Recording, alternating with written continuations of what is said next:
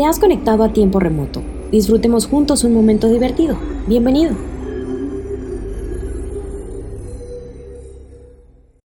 Hola, ¿qué tal? Bienvenido a una emisión más de Tiempo Remoto. Yo soy Brenda Cortés.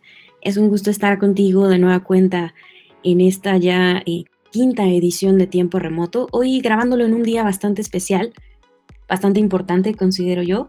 Es 8 de marzo, Día Internacional de la Mujer, sin duda alguna un día importante para nuestra sociedad, un día en el que em, conmemoramos la lucha de la mujer por su participación dentro de nuestra sociedad, algo que, sin duda va a causar mucho eh, revuelo en cuanto a los temas del día de hoy. Nuestra sociedad está en movimiento, algo que aplaudimos sin duda alguna por este tema de la equidad de género. Por esta razón, el día de hoy tenemos una invitada bastante especial, no sin antes presentar a parte del equipo que está con nosotros, el equipo de Digitalism. Ilse Villalobos está con nosotros, Oscar Hernández, y tenemos una invitada especial que justamente representa muy bien este tema del Día de la Mujer, de la mujer empoderada, de la mujer fuerte, que, se encuentra luchando día a día por permanecer y por pertenecer a, ciertas industrias que en ocasiones es complicado. Hola, ¿cómo están? Ilse, Oscar. Hola, ¿qué tal? Muy bien, iniciando la semana y, y, como dices, ¿no? Tocando un tema muy relevante. Hola, Bren, buenos días. Eh, pues también eh, muy entusiasmado por platicar ya con nuestra invitada. Y justo esta semana eh, tan importante donde este tema eh, por lo menos cobra mayor relevancia que no es un tema menor, es un tema eh, importante para todos nosotros y, bueno, listos para platicar con ella. Perfecto, muy bien, pues eh, feliz día a todas las mujeres que nos estén escuchando, que estoy segura son muchas. Y como bien menciona Oscar, vamos a comenzar de lleno porque estamos ansiosos por presentarles a nuestra invitada del día de hoy. Con nosotros está eh, Elisabela, ella eh, es nuestra invitada especial, pertenece a una industria bastante bella, diría yo, la industria del plástico. Eh, no quisiera presentarla yo, quisiera que ella nos cuente un poquito acerca de lo que hace, que, nos, que, que se presente. Hola Elisa, ¿cómo estás? Hola, ¿qué tal Brenda?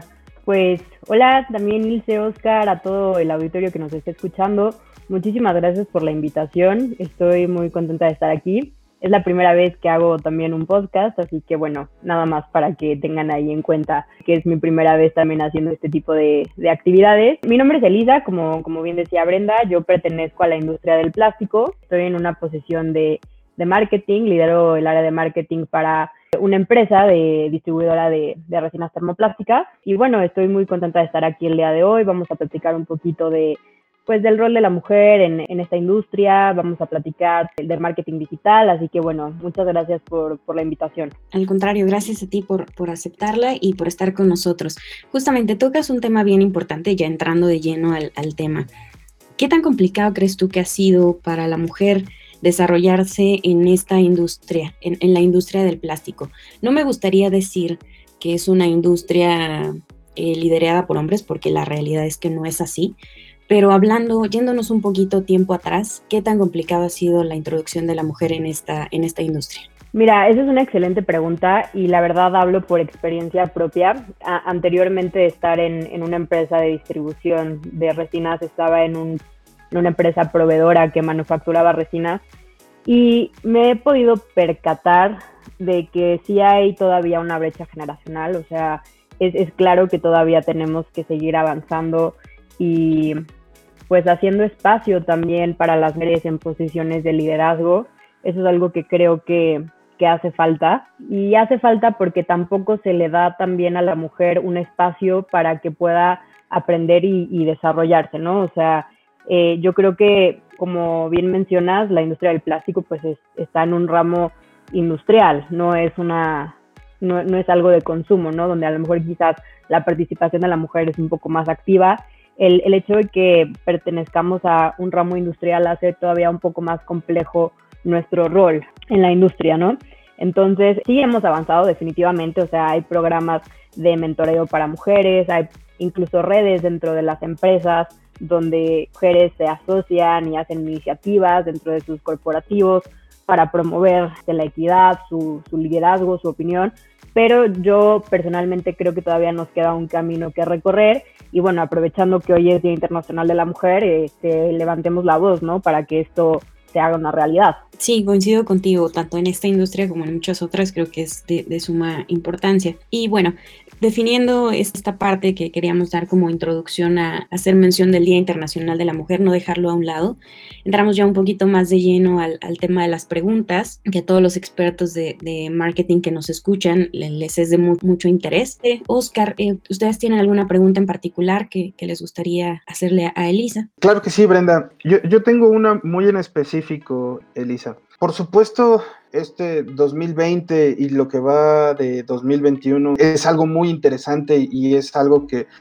a todos los que nos dedicamos a esto, sabes que, cambió la forma de, de, ver y hacer estrategias. ¿Cuál crees que serían prácticamente los puntos más importantes a tomar en cuenta para poder generar hoy una buena estrategia de marketing digital tomando en cuenta la nueva era en la que estamos hoy en día. Sí, correcto. Es, es algo muy interesante como estrategia de marketing y promoción de las empresas, tanto de consumo como industriales, ha pues este cambiado, ¿no? Debido a la pandemia por, por COVID. Aquí quiero hacer una, una distinción. Es súper importante que tengamos claro que las empresas de consumo, el, el, modelo B2C siempre ha estado más presente en el tema digital, ¿no? Este, tenemos empresas que se anuncian en redes sociales, tenemos este, empresas que están muy activas y ya tienen un, mecanismo, ¿no? De, de marketing digital en, en, varias plataformas. En mi caso, en el tema de, de, de plásticos, creo que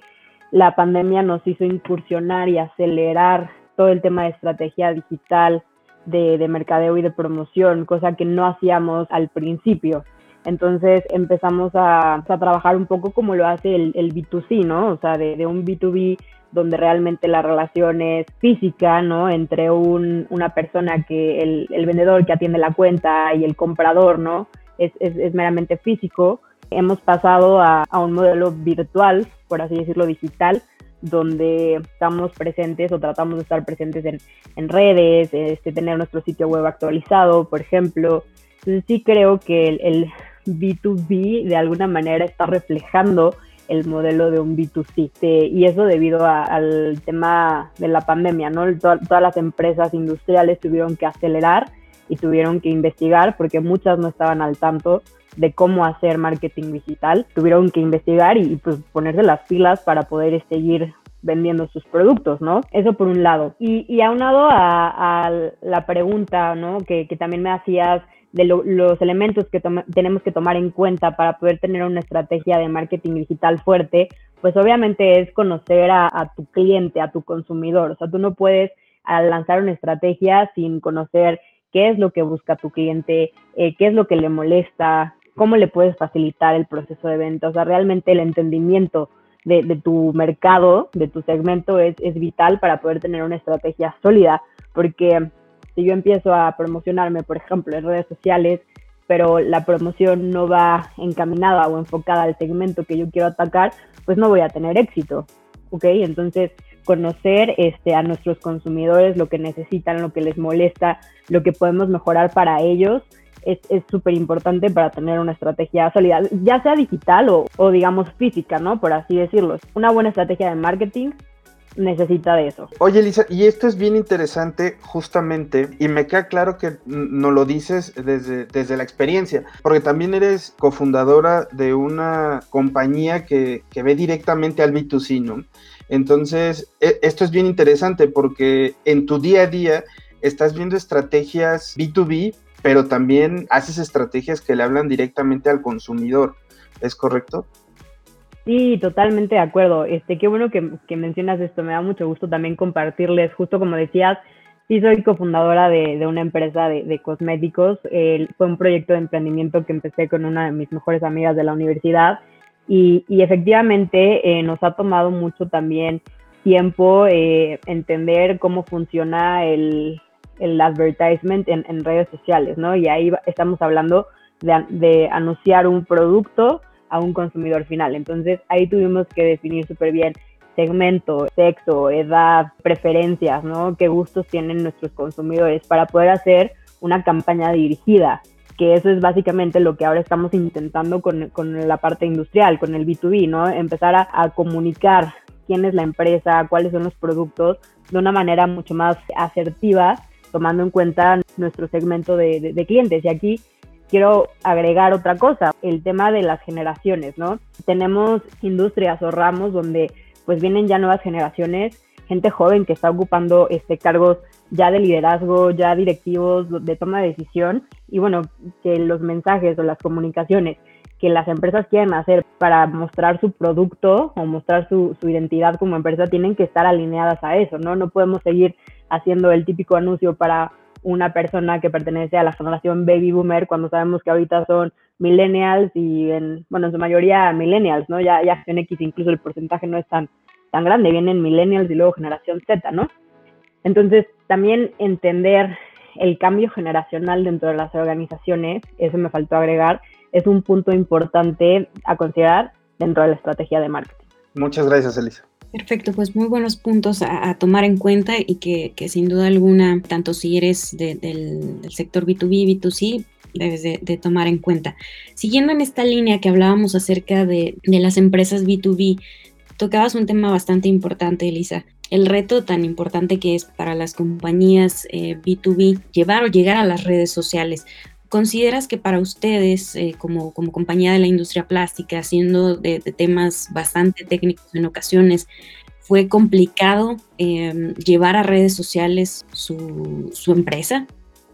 Sí, totalmente. La verdad es que fue, fue un reto, primero porque al interior de la organización las posiciones directivas tampoco confiaban o, creían mucho en, esta nueva forma de hacer marketing. Entonces fue un tema primero de convencimiento interno, de explicar el por qué, ¿no? Sustentado con todo esto que les decía de conocer al consumidor, de la parte generacional. Entonces tuvimos que sustentar eso y una vez que logramos la aprobación interna, salir a, redes sociales, pues fue complicado, ¿no? tenemos varias redes sociales y hay que elegir la que mejor se adecue a, tu industria, ¿no? No puedo yo a lo mejor anunciarme en Instagram, puedo vender a lo mejor polímeros o resinas en Instagram, cuando sé que Instagram es a lo mejor una red social que va más dirigida a consumo, a producto final, ropa, cosméticos. Entonces hay que entender primero qué ofrece cada una de las plataformas sociales, o sea, qué ofrece Facebook, qué ofrece LinkedIn, qué ofrece en este caso, incluso tienes TikTok, ¿no? Ahora, yo la verdad es que no veo, por ejemplo, que una empresa del ramo industrial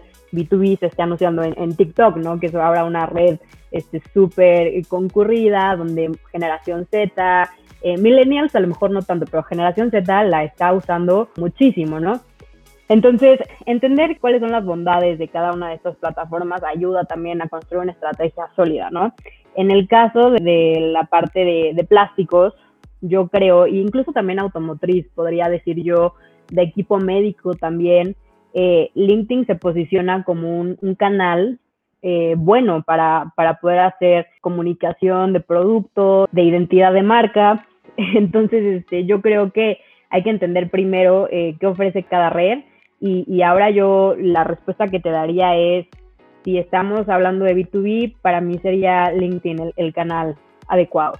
Si estamos hablando de consumo, sería un poco más eh, Instagram, Facebook quizás lo haría más para tema organizacional, como algo que tenga que ver con recursos humanos, interacción entre personas. Facebook es un poquito más como para comunidad, diría yo, ¿no? Y Twitter para, para opinión. Twitter me parece que es una red social para opinión, ya sea este, política, de industria. Entonces, entendiendo eso, pues podemos plantear una estrategia sólida y que ataque lo que necesitamos. Sí, totalmente de acuerdo. Y de hecho, bueno, les, hemos ya comentado en, episodios anteriores la importancia de, saber definir en qué redes sociales sí y en qué redes sociales no. No, no se trata solo de, de subirse al tren porque sí, sino finalmente debe estar sustentado bajo alguna bajo una estrategia. Adicional a esto, Ilse, Oscar, ¿tienen alguna otra eh, pregunta para Elisa? Por ejemplo, ahorita justo mencionabas como la parte médica que viene eh, como mucho a flote con, pues con toda esta transformación que se ha tenido, sabemos desde 2020, ¿no? Con esta situación. ¿Crees que eso ha sido algo que, ha transformado el hábito de consumo de los clientes dentro de esta industria? Mira, en, en el caso de el ramo médico, yo creo que el canal o la red social por elección que les mencionaba, que es LinkedIn, he visto que se utiliza para anuncio de equipos médicos, por ejemplo, el ramo biomédico. Eh, ok, estamos, eh, este nuevo equipo lo estamos tratando de colocar en XY centro, hospital. Lo veo más como para justamente todavía un B2B, ¿no? No tanto un B2C. Por ejemplo, las vacunas, las vacunas podrían entrar en, ambos, ¿no? Podrías vender la vacuna incluso a consumidor final o incluso a una empresa intermedia, ¿no? Que después las distribuya. El tema de, LinkedIn yo lo he visto para eh, equipo médico, que generalmente se vende a, a empresas, ¿no? no tanto a un consumidor final. Los hábitos de consumo en la parte industrial sí se han modificado. En el tema de consumo en, en B2C, pues se han intensificado más bien. O sea, ya, ya en B2C ya traíamos una dinámica de pues anunciarnos en redes, de mandar a la gente a, landing pages con, con, catálogos, etcétera, ¿no? Eh, en el tema industrial sí, sí hubo una modificación en la forma en la que el consumidor eh, pide información ¿no? del producto busca información del producto. Les comentaba que tenemos ya plataformas donde los proveedores se dan de alta y ahí el usuario puede encontrar N cantidad de productos, ¿no? Esas se llaman plataformas pues B2B, ¿no? Y hay plataformas de químicos, de productos de construcción, etcétera, ¿no? Entonces, sí la forma de consumir o de pedir información es, diferente en la parte industrial, antes el, pues el usuario llamaba a su representante de ventas, pedía información del producto a través de una llamada o una, una visita, ¿no? Que, fueran a visitarlo a sus oficinas, dejar un, un brochure en físico y ahora pues tenemos toda esta, pues esta alternativa, ¿no? De buscar en internet. Totalmente de acuerdo contigo, como bien dices, ¿no? Seguramente con todo este mundo digital que, se ha aperturado más, que ha crecido, eh, pues hace todo el sentido que, ahora todo el mundo busque de esta forma la información. Complementando esta, esta idea que nos acabas de, compartir, ¿tú cómo visualizas el futuro dentro de la industria en términos de negocio? Justamente sabiendo que hay un consumidor mucho más digital, con mayor acceso a, información, ¿cómo visualizas futuro dentro de la industria? Yo creo que necesitamos primero, antes que nada, alinear procesos internos. O sea, necesitamos prepararnos internamente como organizaciones para migrar o para incluir herramientas digitales que nos ayuden a un correcto seguimiento. Porque eh, estábamos hablando de hacer marketing, estamos hablando de las plataformas, de las redes. Una cosa es pues hacer el, el push de la comunicación o del producto y otra cosa es que una vez que yo ya recuperé este, ciertos usuarios que están interesados en mi producto es cómo yo les doy un correcto seguimiento para que mi negocio al final crezca y yo pueda tener oportunidades de venta, ¿no? Porque si yo me quedo al, inicio nada más y me quedo en, en generar y en empujar y no doy un seguimiento a lo que recuperé, pues tampoco el negocio va, va a crecer y la estrategia no va a rendir frutos en términos de ganancia, ¿no? Para la organización. Entonces, algo que yo creo que es el futuro adentro de las organizaciones es la transformación digital. Además de anunciarnos y de hacer comunicación por medios digitales, también al interior tenemos que tener sistemas que nos ayuden a dar un correcto seguimiento de todo lo que estamos recuperando al hacer eso, ¿no? Ejemplo, tener un CRM, ejemplo, tener un ERP, ejemplo, poder tener, no sé, nuestro inventario, nuestros productos en orden, digamos, herramientas que faciliten el seguimiento o el, el follow-up de lo que recuperamos, ¿no? Entonces, no muchas eh, empresas, la verdad es que en la industria del plástico eh, hay empresas muy grandes y hay empresas también que son pequeñas y medianas empresas, ¿no? La mayoría de los transformadores entran dentro de ese rubro, ¿no? De pequeña y mediana empresa. Y son empresas que no tienen una estructura, pues, sólida, ¿no? De, de tener un sistema en orden o en regla que les permita gestionar sus procesos de una forma adecuada. Entonces, el primer paso es, ok, ya incursioné en marketing digital, ¿Qué necesito para que mi negocio crezca y esté alineado con mis estrategias, ¿no? Entonces, pues yo creo que sería eso algo, algo importante, ¿no? Como el futuro del, negocio como tal, o sea, de la estructura de, la organización es eso, implementar sistemas que sirvan como herramientas, ¿no? Para poder tener éxito. De acuerdo, la, la famosa automatización, la integración de... Correcto, sí, ya, la palabra clave, automatización, tú lo dijiste, sí.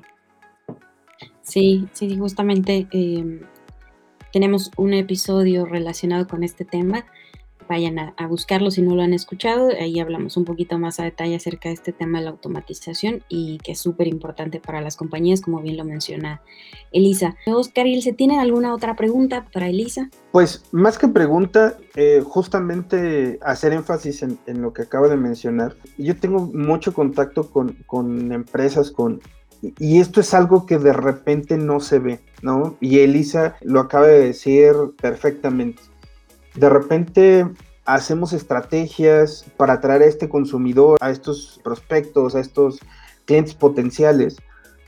Pero si la empresa internamente no tiene esta capacidad para gestionarlos, pues llega un punto donde eh, es inviable.